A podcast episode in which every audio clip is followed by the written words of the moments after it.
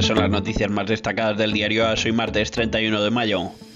Ya se ha aprobado el calendario de liga para la temporada 22-23. En la reunión se estableció que los partidos arrancarán el fin de semana del 14 de agosto y se cerrará la temporada el 4 de junio. El parón del Mundial será a finales de noviembre y durante diciembre. Lo más destacado del día, Courtois en el Metropolitano. Una de las noticias más destacadas de ayer fue la desaparición de la placa de Courtois del paseo del Wanda Metropolitano. Cerezo habría dicho, si quieres quitar su placa, coge el pico y la pala. Los aficionados se lo tomaron al pie de la letra y la placa del guardameta ya no está en el paseo. El nombre propio del día es Rune, la promesa. Sisi Paz cayó eliminado en Roland Garros ante Rune, que ya se postula como gran revelación.